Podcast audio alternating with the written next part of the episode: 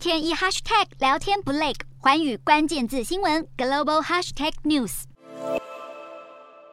首先，美国海军方面除了有常驻西太平洋隶属第七舰队的雷根号，辖区范围在太平洋东部以及北部海域的第三舰队，也将扩大在印太地区的部署。美军逐渐形成第三跟第七双舰队，在印太地区互相照应。同时，美军也加强西太的核潜艇部署。目前，海军六十八艘核潜艇当中，有四十一艘隶属于太平洋舰队，占比将近百分之六十。估计在二零四五年之前，美国将会组建一个庞大的舰队，将有三百七十三艘有人驾驶，以及大约一百五十艘无人驾驶的舰艇，而海军的各类军用机也将达到三千架。陆军部分将会部署多域特遣部队在亚太前沿。而这支部队将会拥有飞弹、电子战跟网络战等能力，会负责摧毁中国防空系统跟指挥控制，专门协助美国军舰以及战斗机接近中国周边。目前，美国有两支由数千人组成的多域特遣部队驻扎在华盛顿州以及驻德美军基地。